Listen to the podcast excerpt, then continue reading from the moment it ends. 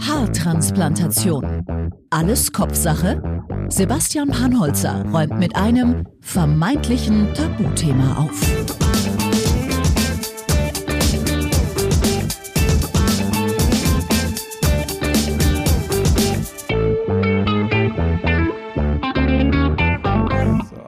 das Handy jetzt erstmal auf Flugmodus. So, jetzt erstmal herzlich willkommen zur fünften Folge von Haartransplantation Alles Kopfsache. Von meinem Podcast über meine Haartransplantation, die mittlerweile jetzt schon sechs Wochen her ist. Also vom Gefühl her, ehrlich gesagt, fühlt sich an, als wäre das schon ewig, ewig, Ewigkeiten her. Aber ja, es sind jetzt sechs Wochen, also einmal Sommerferien. Und äh, die letzte Folge äh, vom Podcast, da hatte ich ja meinen allerersten Gast zu Besuch. Eine gute Freundin von mir, die Nadine. Und äh, die hatte nochmal einfach ein paar Fragen an mich, wie eigentlich so alles abgelaufen ist, äh, wie es mir so nach der OP geht, wie eigentlich alles so funktioniert. Und ich muss ja gestehen, also wenn ihr es gehört habt, habt ihr es ja gemerkt, bei so ein paar Fragen hatte ich jetzt nicht unbedingt so die beste Antwort äh, darauf oder überhaupt eine. Und das werde ich in dieser Folge klären, weil das lasse ich nicht so auf mir sitzen. Deswegen bin ich heute gleich oder jetzt gleich dann zu Gast bei einem Arzt, der dann zu Gast in meinem Podcast ist. Und zwar ist das Dr. Christian Merkel, der ist Haarexperte hier in München, arbeitet in einer Haarklinik und äh, macht dort auch Haartransplantationen. Und wenn es einer weiß, alles über das Thema Haare, dann er. Aber jetzt erstmal, äh, bevor ich äh, zu Dr. Merkel gehe, wie waren eigentlich meine vergangenen vier Wochen? Da hat sich ja doch schon so ein bisschen was getan. Also in der letzten Folge war ja die OP zwei Wochen her. Da war alles ganz gut verheilt. Es sah schon ziemlich gut aus. Ich habe so den ersten Erfolg gesehen, ähm, nachdem die ganzen Krusten abgefallen waren. Ach, dieses Thema ist so lecker. Ähm, nachdem die ganzen Krusten abgefallen waren und der Kopf hat wieder ein bisschen äh, normaler aussah und abgeheilt war, sah das ziemlich gut aus schon. Also überall da, wo transplantiert wurde, waren eigentlich so kleine dunkle Stoppeln drin. Und ja, da muss ich jetzt leider sagen, das hat sich ganz schnell geändert. Also ich glaube, ab dem letzten, ab seit der letzten Folge sind täglich zig Haare ausgefallen. Ich habe nur so ein bisschen über die Kopfhaut streichen müssen und schon war meine ganze Hand voller schwarzer Stoppeln. Also ich dachte mir noch so, ah ja gut, so zwei Wochen nach der OP, es ist eigentlich kaum was ausgefallen. Ach, das ist ja super. Vielleicht bleibe ich ja verschont. Nee, nee, nee. Also es ist echt so ziemlich alles ausgefallen, was auch nur ausfallen kann. Das ist ja echt krass. Das ist echt, also jetzt, wenn ich in den Spiegel gucke, dann schaut es so aus, als hätte ich überhaupt gar keine Haartransplantation gehabt. Ich schaue da rein und denke mir, also wenn mir jemand erzählen würde, nee, du hattest das nicht, das hast du da alles nur eingebildet, dann würde ich sagen, ja, klingt plausibel. Da ist ja gar kein Anzeichen davon da bin ich ja echt schon sehr gespannt drauf, wie das dann wird, wenn alles wächst. Es ist ja erst so nach drei Monaten heißt es, dass die Haare langsam zu wachsen anfangen. Und jetzt bin ich ja halt erst in der sechsten Woche. Und ja, es dauert halt ein bisschen Geduld noch. Aber so ganz äh, richtig ist es nicht, äh, dass ich gar nichts sehe, wenn ich in den Spiegel gucke. Es ist tatsächlich immer noch so, dass dieser äh, transplantierte Bereich, wie ich immer sage, also der Empfängerbereich, immer noch leicht gerötet ist und immer noch leicht geschwollen und taub. Hey, ich kann es euch gar nicht sagen, wie sehr mich das genervt hat in den letzten Wochen. Also mittlerweile bin ich an einem Punkt angekommen, wo ich sage, okay, es ist einfach so, der Mensch ist ein Gewohnheitstier, aber ich bin so froh, wenn ich einfach da wieder mehr, mal mehr spüre. Es hat mich so sehr genervt, dass ich so vor drei Wochen, glaube ich, war es, meiner Klinik geschrieben habe und gesagt habe, hey Leute, es ist immer noch geschwollen, es ist gerötet, es ist taub. Ist das denn normal? So, und dann kam die Antwort, äh, relativ kurz und knapp, ehrlich gesagt. Also ich soll Bilder schicken, habe ich dann gemacht und dann hieß es nur kühlen und Bepanthen-Salbe benutzen.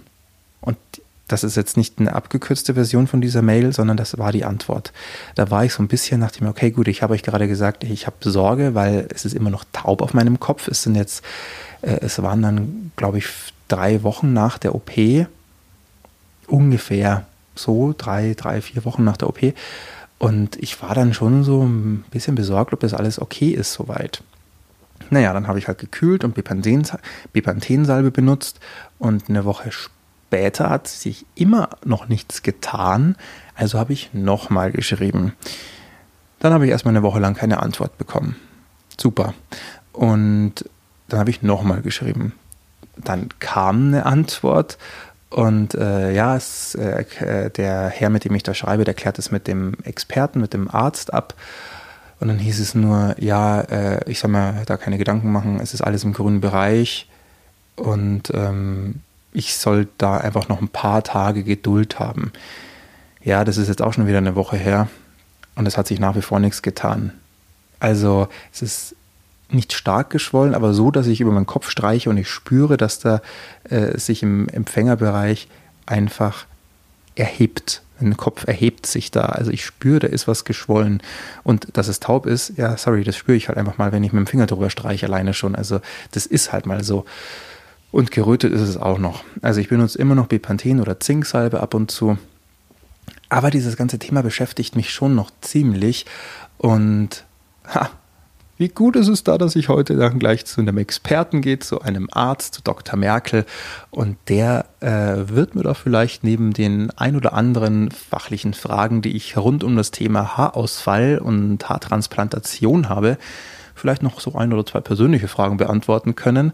Nutze ich doch gleich mal aus, wenn ich schon da bin. Jetzt schaue ich mal ganz kurz auf meinen Spickzettel. Ich führe ja immer so ein kleines Tagebüchlein hier ähm, damit ich nicht vergesse, was eigentlich so alles passiert ist, weil, hey, es sind vier Wochen vergangen. Ähm, das kann ich mir nicht alles merken. Also, ich habe euch erzählt, dass meine Haare ausgefallen sind. Ja, das war wirklich ein Erlebnis. Ich habe auch so ein bisschen das Gefühl, dass es sogar noch weniger Haare auf meinem Kopf sind als vorher. Also, entweder ist es einfach so, dass meine Haare unfassbar hell geworden sind und ich sie einfach äh, nicht mehr richtig wahrnehme. Oder sie sind wirklich ausgefallen. Also ich habe da mal was gelesen von dem Shock-Loss-Syndrom. Das heißt, dass da auch bestehende Haare ausfallen können. Wie das jetzt ganz funktioniert, so wirklich, möchte ich jetzt lieber nicht anfangen, irgendwas zu vermuten und zu erzählen. Das werde ich auch gleich nochmal den Dr. Merkel fragen. Äh, dann hat es übrigens auch so ein paar Schüppchen auf meinem Kopf gegeben. Ich glaube, das liegt an diesem medizinischen Shampoo, was ich in den ersten beiden Wochen nach der OP benutzen musste. Da hieß es ja, es kann äh, Schuppenbildung geben und es war auch so, also ein bisschen trockene Kopfhaut habe ich schon bekommen. Da hilft, glaube ich, auch so ein bisschen einfach so eine Wund- und Hallsalbe, ähm, die ich ja noch benutze. Ich denke mal, das geht damit eigentlich ganz gut weg. Und im Hinterkopfbereich, also in, im Entnahmebereich, da habe ich noch gar nichts gesagt, äh, dem geht es eigentlich soweit ganz gut der ist ähm, ganz leicht pelzig nur noch, also nicht wirklich taub, aber so also pelzig einfach. Ihr wisst schon, was ich meine. Und, aber er ist nicht mehr so empfindlich, dieser Entnahmebereich. Der war die letzten Wochen äh, schon noch so, äh, ja, leicht pieksig und, und, und ganz empfindlich. Es wurde echt von Woche zu Woche besser und jetzt merke ich eigentlich gar nichts mehr. Das Einzige, was jetzt passiert, ist, dass kleine Pickelchen entstehen. Nein, nicht nur kleine, sondern auch echt große Pickel entstehen. Ähm, ich denke mal, es kommt einfach daher, dass dieser Entnahmebereich ja abrasiert wurde, nass abrasiert wurde und die Haare im Laufe der Zeit jetzt wieder nachgewachsen sind. Und äh, das ist normal, das gehört dazu und es ist nicht weiter schlimm. Aber ich will es nur mal der Vollständigkeit halber gesagt haben. Aber im Großen und Ganzen passt eigentlich alles bis eben auf das das alles sehr kahl aussieht und ich das Gefühl habe, ich war nie bei einer Haartransplantation und dass es eben noch geschwollen, gerötet und taub ist. So, und das will ich jetzt mit Herrn Dr. Christian Merkel klären. Ich mache mich jetzt auf den Weg zu ihm und für euch sind es ein paar Sekunden und dann sitze ich auch schon bei ihm in seiner Praxis und er wird mir Fragen beantworten rund um das Thema, warum haben Menschen Männer als auch Frauen Haarausfall. Warum passiert das überhaupt? Und warum sind Männer überhaupt mehr betroffen als Frauen? Also, was soll das überhaupt? Und ja, meine kleinen persönlichen Fragen. Was ist das Schock-Loss-Syndrom und ist meine Schwellung überhaupt okay so oder explodieren bald die ganzen Haarwurzeln, die, die transplantiert wurden und es ist alles für die Katz gewesen. Das klären wir jetzt gleich. So, und jetzt sitze ich äh, genau bei demjenigen, der mir jetzt ein paar von meinen letzten Fragen, die wir ja in der letzten Folge ein bisschen aufgeworfen haben, äh, beantworten kann, Herr Dr. Merkel. Ähm, Sie können auch gerne erstmal kurz sagen, wer sind Sie denn eigentlich und warum spreche ich denn überhaupt heute mit Ihnen? Ja, äh, freue mich total. Äh, mein Name ist Dr. Christian Merkel und äh, ich bin Dermatologe ähm, und bin seit dreieinhalb Jahren im Haut- und Laserzentrum an der Oper in München äh, tätig und ähm, wir sprechen heute über das Thema Haare, was wirklich das Hotspot-Thema ist mhm. Äh, in den letzten Jahren, gerade bei den Männerbehandlungen. Und ähm, aus diesem Grund haben wir uns auch 2018 dazu entschieden, ähm, dieses Thema noch weiter auszubreiten. Neben unseren anderen ästhetischen Leit Leistungen, die wir machen, haben wir eine Klinik gegründet, in der wir alles zum Thema Haare anbieten, von der perfekten Konsultation, Diagnostik bis zur perfekten Therapie. Dann bin ich ja genau richtig hier jetzt. Ähm, ja, wer auf Instagram momentan guckt, der kann auch sehen, äh, wie mein Zustand gerade ist. Es sieht aus, als hätte ich gerade wieder eine Haartransplantation nötig, aber es kommt ja so mit der Zeit ja alles irgendwann wieder. Das ähm, haben wir ja schon oft gesprochen. Aber was ich jetzt eigentlich lieber wissen will, jetzt erstmal, warum zum Henker fallen denn überhaupt so vielen Männern, aber auch natürlich Frauen, aber überwiegend Männern, die Haare überhaupt aus? Also es gibt verschiedene Ursachen und zu 95 Prozent ist es der ähm, hormonbedingte und anlagebedingte Haarausfall, also androgenetische Alopezie. Andro, Andro mhm. ist das männliche Hormon und genetisch eben die Veranlagung. Ähm, das betrifft Männer und Frauen, aber in unterschiedlichen Ausprägungen. Bei den Männern läuft das in ganz klassischen Stadien ab, von Geheimratsecken bis zu einer kleinen Lücke am Hinterkopf dann geht es zusammen, während der Haarkranz ja immer gleich bleibt. Also die mhm. Haare im Nacken und bis zu den Ohren, die bleiben erhalten. Bei den Frauen ist es auch die häufigste Ursache von einem Haarausfall, ist der androgenetische Alopezie. Mhm. Und ähm, dort ist aber das Verteilungsmuster anders. Das heißt, vom Scheitel aus gibt es drei Stadien, wo es immer, immer lichter wird. Also die bekommen jetzt nicht unbedingt Geheimratsecken, die Frauen, oder? Gibt es ganz selten auch, dann wäre es wirklich eine Vermännlichung eigentlich, aber mhm. prinzipiell mhm. ist es meistens vom Scheitel aus wird es ein bisschen dünner. Und das tritt bei ah. Männern und Frauen auch in unterschiedlichem Alter auf. Beim Mann ist es wirklich genetisch bedingt und ich hatte schon Patienten, die waren 17 und hatten eine Vollglatze, wow. männliche Patienten. Es gibt auch ganz wenige weibliche Patientinnen, die äh, ganz früh schon davon betroffen sind, aber meist ist das so im Bereich der Menopause, also wenn Frauen mhm. in die mhm. Wechseljahre kommen mhm um die 50, 60, dann werden die Haare immer dünner und die Frisuren immer kürzer, weil man es eben nicht mehr so gut kaschieren kann. Es ist ja offensichtlich so, dass Männer öfter oder häufiger betroffen sind von Haarausfall als Frauen. Ja. Kann man denn überhaupt sagen, warum das so ist? Naja, die, im Prinzip ist es die, es liegt ja am männlichen Hormon auch. Mhm. Also dieses Androgen ist das mhm. männliche Hormon. Und dieses Hormon, was dafür zuständig ist, dass die Haare ausfallen, ist ein Testosteron-Metabolit. Und für diesen Metaboliten, und Sie sagen Bescheid, wenn es zu wissenschaftlich wird, gibt, okay, yes. da gibt es einen Rezeptor an der Haarwurzel. Und dann muss genetisch im Prinzip festgelegt sein, wenn dieser Metabolit andockt, ähm, geht das Haar zugrunde oder bleibt es da? Und das ist die Genetik. Also prinzipiell auch, warum Männer und Frauen unterschiedlich häufig betroffen sind, sind auch zwei Ursachen. Einmal die Ausprägung der männlichen Hormone, die bei den Männern eben höher mhm. ist, als auch die Genetik, wo es bei den Männern häufiger vorkommt als bei den Frauen. Es gibt da eben aber trotzdem jetzt im Kopf diese Haare, wo jeder denkt, okay, das ist alles eins. Ja, aber ist es nicht. Es ist eben nicht. Nein. Und äh, ich habe das zwar schon mal vor Jahren gehört, äh, der seitliche, also wie Sie vorhin schon gesagt haben, eben Hinterkopf und bis zu den Ohren, das gehört zum Körper, zur Körperbehaarung. Kann man das so flapsig sagen? Wenn man es ganz flapsig sagen will, ja. Wobei die Haare am Hinterkopf auch noch Terminalhaare sind, also echtere Kopfhauthaare, sind mhm. eigentlich die Haare mit der besten Qualität, die wir am ganzen Körper haben. Warum? Ähm, von der Dicke. Also es gibt da sehr dicke Haare ah. und es gibt ah. sehr viele Haarwurzeln. Jetzt kommen wir mal zum Thema Haartransplantation Aha. schon in die Richtung. Ähm, wir benutzen ja die Haare vom Hinterkopf für die Haartransplantation aus zwei Gründen. Erstens, sie haben keine Hormonrezeptoren. Das heißt, die Haare, die wir umsetzen, die bleiben auch an Ort und Stelle, wo wir sie hin implantieren für immer, denn die behalten ihre Qualität, wie sie vorher auch waren. Zweitens sind die Haare am Hinterkopf häufig, man spricht ja von Grafts. Genau. Ähm, ein Graft ist die Haarwurzel und am Hinterkopf wachsen häufig aus einer Haarwurzel auch zwei oder drei Haare. Das heißt, man gewinnt bezüglich der Haartransplantation, wenn man die vom Hinterkopf nimmt, ein viel, viel besseres Ergebnis. Mhm. weil man zum Beispiel, wenn man 1000 Grafts umsetzt, man aber zweieinhalbtausend Haare umsetzt. Mhm. Das Ergebnis super jetzt, kann ich, jetzt haben Sie super gleich mal eine riesen, äh, riesen Fake News von mir korrigiert. Ich habe nämlich immer, ähm, vielleicht habe ich es auch einfach falsch gelesen, habe ich von Grafts immer geredet ähm, von einem quasi kleinen Büschel Haare. Mhm. Ist ja jetzt nicht ganz, ganz, ganz Nee, verkehrt. ist nicht ganz falsch. Aber was ich tatsächlich nicht wusste, ist, dass es alles aus einer Haarwurzel rauskommt. Wenn man wirklich eine, äh, eine Haartransplantation ähm, nach einer Methode wählt, wo man wirklich einzelne Grafts transplantiert und das ist eine moderne mhm. Methode einer Haartransplantation. Also das hat eine Wurzel. Ich, oh Gott, ich verwechsel immer FUE ist es. Ja, FUE, genau. Genau, bei mir würde die. Genau, wenn man eine FUT macht, das ist die alte ist Methode mit dem Strip, genau. genau. dann kann es auch sein, weil der Operateur teilt es ja dann am OP-Tisch aus, mhm. dann könnte er natürlich auch zwei Haarwurzeln nebeneinander in einem Hautkonvolut lassen und das transplantieren. Das sieht aber dann nachher sehr büschelig aus. Und das, ah. das wird Ihnen mit Ihrem Befund nicht passieren nach ihrer Haartransplantation. Ja, das hoffe ich doch mal.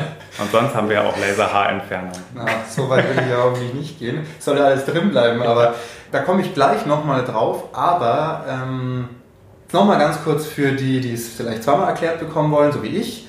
Warum denn jetzt konkret bleiben die Haare vom Hinterkopf drinnen? Warum fallen die nie wieder aus? Ein ganz einfacher Grund in einem Satz, die besitzen keine Hormonrezeptoren. Das heißt, selbst wenn die die Genetik besitzen, mhm. es kann kein Testosteron-Metabolit dort andocken und das Todesdatum geben. Jetzt okay, ein Vergleich. Bei, bei Haare, die transplantiert werden, heißt es ja, ähm, es ist ja auch körpereigenes Material, sage ich jetzt mal. Ja. Es ist nicht wie bei einer Herztrans Herztransplantation, dass ich jetzt von einem genau. Herrn XY ein Herz bekomme, das ich theoretisch abstoßen könnte. Warum ist das jetzt so, dass es bei Haaren, die von mir sind, so ist, dass sie bleiben. Also ich kann es mir ja vorstellen, aber ich bin ganz oft gefragt worden, warum sollen die jetzt drin bleiben?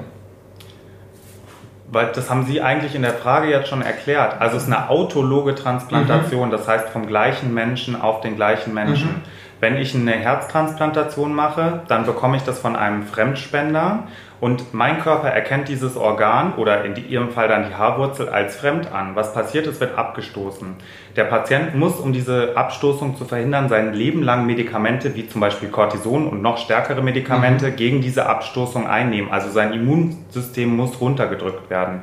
Das ist natürlich in dem Fall der Eigenhaartransplantation nicht notwendig dann habe ich das immer richtig erklärt und Gut. keiner hat es mir trotzdem irgendwie geglaubt. Aber jetzt sag ich und das stimmt.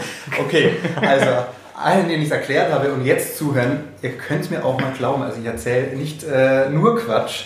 Wunderbar. Aber dann ist es ja auch eine gute Hoffnung für, für mich und alle diejenigen, die das äh, machen haben lassen oder auch machen werden. Ähm, ich denke ja, dass auch viele zuhören, die das vielleicht machen wollen, weil Haartransplantation ist jetzt nicht was, was man heute entscheidet und morgen macht Nee, also es ist äh, ganz im Gegenteil. Wir haben da mal eine Studie anlegen lassen, eben im, im Rahmen von diesem 2018 der Gründung der Klinik, mhm. ähm, dass ein Mann oder auch eine Frau sich darüber Gedanken macht, eine Haartransplantation ähm, käme in Frage und der eigentliche Eingriff findet statt. Das dauert im Durchschnitt genau zwei Jahre. Wie war wow. das bei Ihnen? Schneller. Ja? Also, okay. dass das möglich ist, das wusste ich schon vor ein paar Jahren, aber ja. ähm, tatsächlich konkret äh, mich damit auseinandergesetzt habe ich erst Ende des Jahres.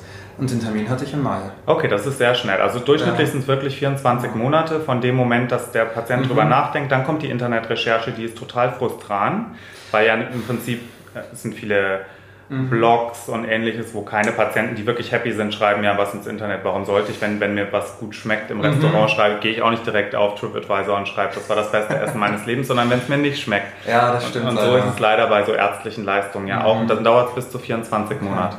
Ähm, ist auch mit dem Grund, warum ich sage, ich möchte diesen Podcast machen, damit das Thema generell Aufmerksamkeit bekommt und äh, einfach darüber mehr nachgedacht wird, weil heutzutage, wo es diese Möglichkeit eben gibt und ganz ehrlich, es ist zwar, also ich habe es ja schon mal gesagt, in meinem Fall hat er 6.500 Euro gekostet. Okay.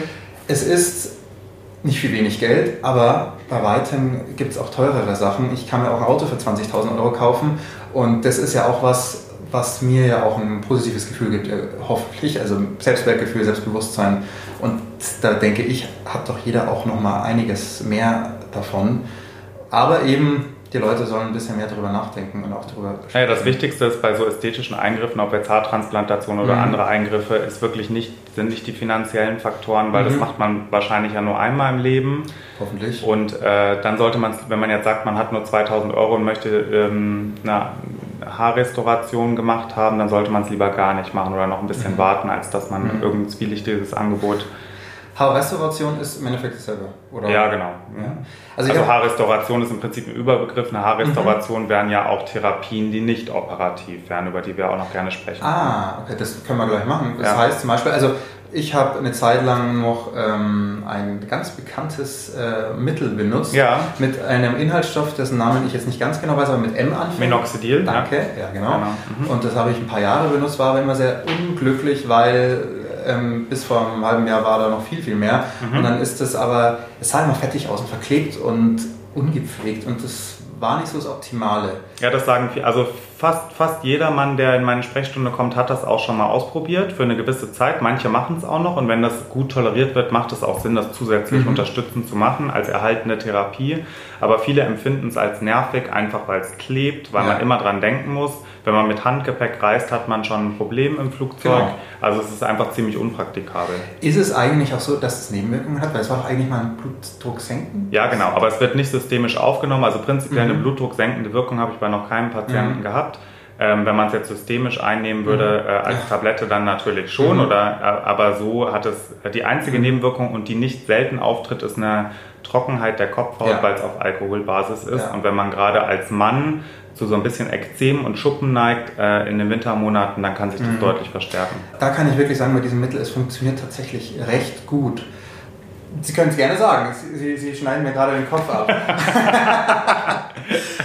Nein, es ist schon, es gibt Wissenschaft, das ist das Einzige, was wissenschaftlich erwiesen ist, dass es funktioniert. Mhm. Und ähm, es gibt ein paar Studien dazu und man kann das unterstützend gut machen. Ja. Es ersetzt natürlich keine Therapie, wie sie die jetzt Nein, und das war jetzt auch ein Grund, warum ich dann mir gesagt habe, ich will es nicht weitermachen. Es hatte nicht dieselbe Funktion und dieselbe Auswirkung wie jetzt eine Haartransplantation. Hat keine der Therapien, die nicht operativ sind. Also ich sage meinen Patienten immer bei allen nicht operativen Therapien, wo das Minoxidil enthalten ist, als auch die Tablette, also mhm. das Finasterid, als auch die Therapien, die wir in der Praxis hier anbieten mit Eigenblut, mit Vitaminen oder Stammzellen. Ähm, da verspreche ich nie, dass neue Haare wachsen, sondern man muss das als erhaltene Therapien okay. sehen. Und da ich sie jetzt gerade erst vor 20 mhm. Minuten kennenlernen durfte und sie haben ja vorher auch noch Haare gehabt, ist für sie eigentlich noch viel wichtiger als für alle anderen Patienten, dass sie eine erhaltene Therapie machen. Weil mhm. sonst haben sie irgendwann zwischen ihren Transplantaten und den nicht transplantierten Haaren eine Lücke mhm. und dann transplantieren sie immer Wieder. jeden Zentimeter hinterher und dann wird es nämlich wirklich teuer. Deswegen ist so, so eine Therapie sehr aufwendig. Die Therapie, die ich empfehle nach einer Haartransplantation, und so kriegen wir wieder einen runden Bogen, mhm. ist die PRP. Das ist die Eigenbluttherapie. Genau.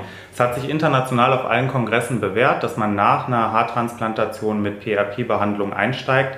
Ungefähr nach drei Monaten bekommen meine Patienten die erste Behandlung und dann kommen die so alle zwei bis vier Monate. Also man macht fünf vier oder drei Sitzungen mhm. im Jahr. Das Ganze ist ein ambulanter Termin, ist total easy. Mhm. Man nimmt dem Patienten Blut ab und dann wird das ganz schnell gedreht, zentrifugiert. Mhm, genau. Dann fallen die Zellen, also die Blutplättchen und so weiter, das fällt alles ab und oben bleibt das Serum. Das ist farblos und in diesem Serum sind über 20 Wachstumsfaktoren drin.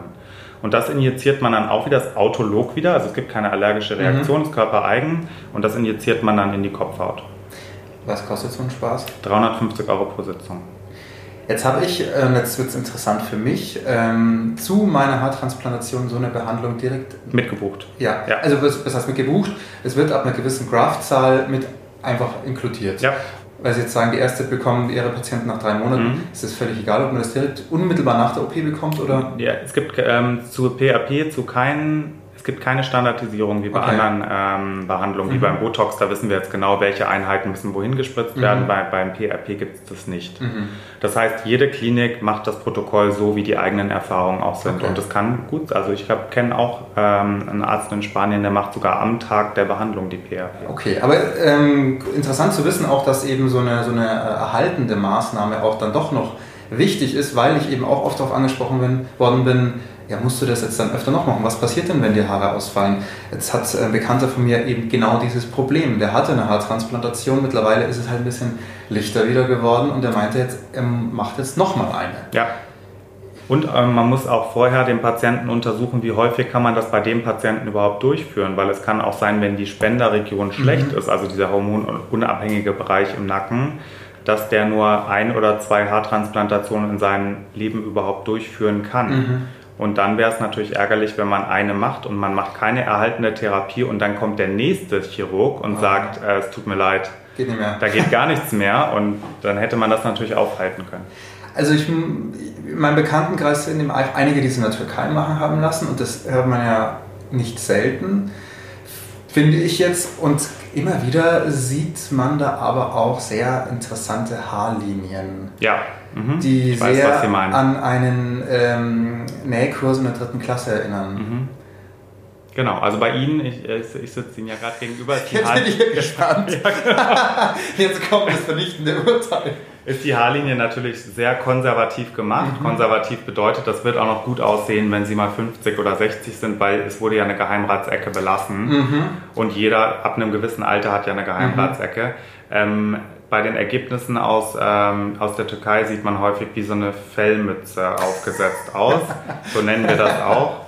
Und da erkennt ja. man natürlich aus 20 Metern Entfernung, ich zumindest aus dem Fachbereich, dass ja. da eine Haartransplantation gemacht wurde. Man muss alle Patienten, die vorne in der vorderen Zone was machen lassen, immer so ein bisschen runtertunen, von mhm. den Geheimratsecken schließen, weil die das alle wollen. Und es ist genau so nach einem Jahr, wenn man dann, jetzt haben sie ja quasi fast eine Glatze, also so kurz rasiert. Jetzt sieht man nur die Haarlinie, aber mhm. irgendwann, dafür ist es ja gemacht, werden die mal mhm. ein, zwei, drei Zentimeter lang sein und sie werden die ein bisschen stylen. Und dann sieht das eh schon ganz anders aus. Also ich sage meinen Patienten immer, wenn dann wirklich so eine Diskussion mhm. entsteht an dem Tag der Operation und man will ja dann auch anfangen, weil mhm. aus ihrer Erfahrung können sie ja sagen, so eine OP dauert lange, ähm, dass man ich sage dann immer, jetzt machen, Sie, jetzt machen wir es mal so, wie wir es vorschlagen würden.